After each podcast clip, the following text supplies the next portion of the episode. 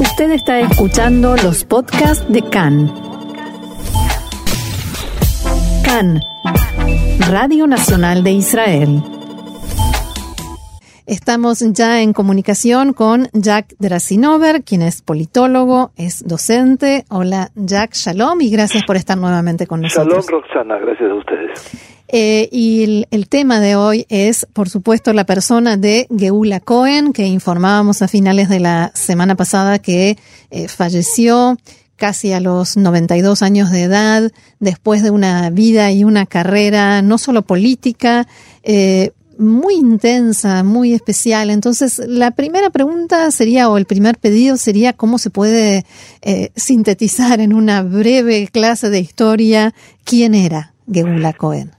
Geula Cohen fue una luchadora incansable por sus ideales, eh, en realidad eh, uno de los personajes femeninos eh, más interesantes en la vida política israelí, em, que tuvo tres etapas muy definidas en su vida. Una fue la etapa de la clandestinidad, antes de la independencia de Israel, en el marco de los movimientos clandestinos, primero en el Etzel, eh, eh, que destacó a Menachem Begin como su dirigente, y un año después pasó a ser parte del Leji, Lojamei Sherut Israel, o luchadores por la libertad de Israel, eh, que estaban en contra de la posición moderada, de acuerdo a su visión, del Etzel frente a los ingleses. Esta organización, creo que la, eh, eh, digamos, eh, más reducida, pero más interesante de todas las organizaciones clandestinas, se destacó porque había en su seno comunistas, socialistas, mm. nacionalistas, y tenían un solo ideal que los ligaba y del cual eh, también eh, fue partícipe, eh, y es el visualizar a los ingleses como enemigos eh, imperialistas y hacer todo lo posible porque ellos se fueran eh, del país, lo cual sucedió eh, y generó también la independencia del Estado de Israel.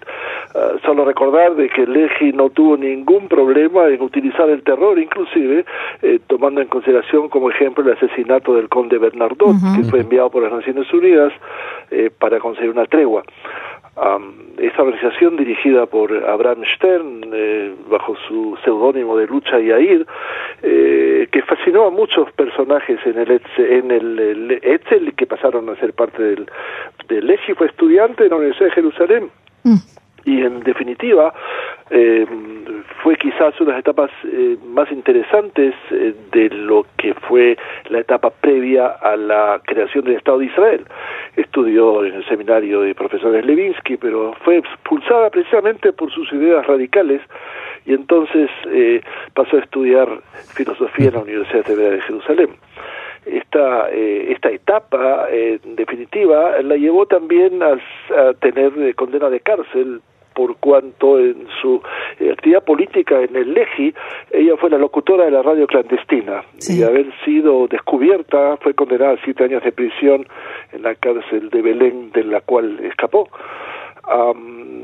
Esta primera etapa es una de las más interesantes que creo definió su personalidad y en la segunda etapa, después de la creación del Estado, se convirtió en una de las figuras más interesantes de la oposición al gobierno laborista en Israel.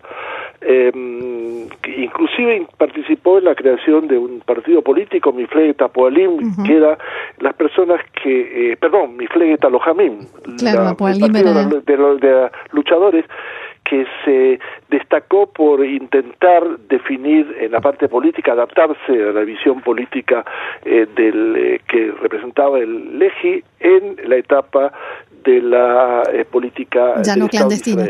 Ciertamente, pero ella no logró entrar en la primera Knesset, solamente uno de los líderes, David y Alimor, y en 1972 se integró al partido Herut, eh, fundado por Menachem Begin, y fue elegida la Knesset. En esta segunda etapa, su actividad parlamentaria fue muy interesante porque eh, su brújula política estuvo definida por dos principios muy claros. El primero, la Eretz Israel indivisa, a costa de toda eh, prueba, es decir, una creencia absoluta en la necesidad de conservar el máximo em, territorio histórico de la Eretz Israel y una segunda eh, que no es menos importante fue la de definir los, y defender los derechos de los judíos eh, de la diáspora, especialmente los judíos de la Unión Soviética. En ello ella fue muy activa. La tercera etapa, no menos interesante, fue la etapa más difícil en la vida de, de eh, Cohen, que fue justamente cuando el partido Jerut llegó al poder y por primera vez se vio en la necesidad de hacer concesiones ideológicas, es decir, real política, eh, sobre todo cuando Menachem Begin decidió firmar el acuerdo de paz con eh, Sadat y que eh, eso exigió la devolución de la ciudad de Yamit y la, el desalojo de esta ciudad y de toda la península del Sinaí. Ello generalmente le costó eh, muchísima oposición a Begin y quizás la más destacada de esta oposición fue la de Gula Cohen que abandonó el partido Herut y creó un nuevo partido Atgia, eh, en la cual tuvo una destacada actuación, eh, ocupando inclusive el cargo de viceministro de Ciencia y Tecnología, pero renunció en 1991 precisamente por la participación israelí en la conferencia de Madrid de 1991, que fue exigida y presionada por el presidente Bush eh, y Isaac Shamir, compañero del, del curiosamente, eh, fue el que de alguna manera eh, no tuvo otra alternativa que participar en esta eh, conferencia y que ya Geula Cohen lo veía como una especie de concesión ideológica. en las elecciones eh, 1992 el partido no entró en la Knesset y su actividad parlamentaria de alguna manera terminó, finalizó pero eh, siguió siendo una destacada periodista y escritora incansable, como dije, eh, representando sus ideales. Recibió premios muy, muy importantes como el premio de personas notables eh, de Jerusalén y también encendió la antorcha de los festejos por, Yom Ha'atzmaut de la independencia de Israel. Eh, Jack, me eh, Shalom, aquí Ofer al, habla.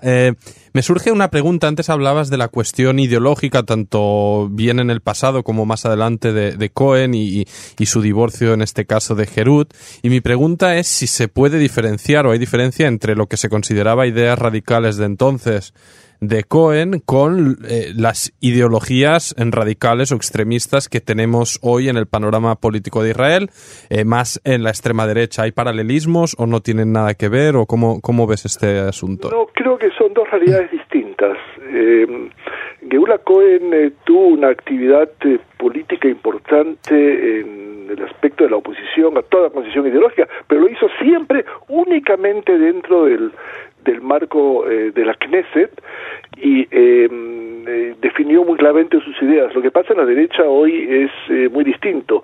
Creo que es una conjunción de grupos que en algunos casos tienen poco en común, fuera de la oposición a toda concesión territorial em, pero eh, Geula Cohen, eh, además, eh, en este momento hay menos personajes femeninos en este tipo de organizaciones que las que habían en la época de Geula Cohen. Su liderazgo fue, sin lugar a duda, muy importante. Ella siempre dijo que estaba ligado ligada totalmente a la democracia y al respeto de las ideas. Eh, en su actividad periodística eh, tuvo no pocos encuentros con eh, personajes de la izquierda israelí. Hacía un programa con... izquierda y la derecha. Y, y, ella respondió siempre a las personas de izquierda que ella respeta a la izquierda sionista. Es decir, yo creo que había un mutuo respeto. Y esto es interesante. Es decir, eh, Geula Cohen es admirada por las personas que siguieron fielmente su ideología, pero también con, por aquellas que se opusieron totalmente a su posición ideológica, pero siempre la recordaron por su visión de rectitud y su, de alguna manera, eh, imposibilidad de eh, hacer concesiones ideológicas. Yo quiero volver a esto de los personajes femeninos y preguntarte qué, tan, eh, qué, tanto peso tenía el hecho de que fuera una mujer en eh, esta, esta importancia, este, esta figura tan destacada que, que fue Geula Cohen. Por ejemplo, cuando se opuso a, la evacuación de Yamit y ella se fue a vivir ahí en, en una casa prefabricada a, modo de, protesta. O sea, ¿cuánto mm, el hecho de, de que fuera mujer la hizo más especial? Eh, yo creo que el hecho que sirvió de ejemplo no solamente en la época de Yamit, sino inclusive en la época de la clandestinidad. Eh, fue locutora eh, de la radio clandestina del Leji y como tal eh, sirvió de ejemplo para muchas personas que la admiraban por su dicción eh, de origen sefaradí, básicamente la falta de acento extranjero que en aquel entonces era no, no era tan dable. Y por otro lado, en eh, la etapa parlamentaria, eh, mucha gente la vio como un elemento fundamentalmente que sirve de ejemplo. Eh, yo creo que lo interesante es que Gula Cohen no tenía otro punto o ideología que la reflejó, es decir, no recuerdo haberle... no se cambiaba de partido. No solamente sí, pero sobre todo no recuerdo haber visto declaraciones ideológicas con respecto a la economía o la religión y Estado, pero sí en estos dos puntos, la éresis de indivisa y los derechos de los judíos de la Unión Soviética. Y en eso ha sido implacable eh, totalmente. Y esto de que mm, eh, los líderes ponen, anteponen su ideología y sus ideas ante todo eh, y luchan por esas ideas y no las cambian eh, o, no las eh, canjean a lo largo de la vida. ¿Qué nos queda de eso? es una buena observación. Sharon dijo que lo que se ve ahí cuando uno está en la oposición mm. no es lo mismo que se ve cuando uno está en el gobierno. Ella definitivamente hubiera dicho eso no es cierto.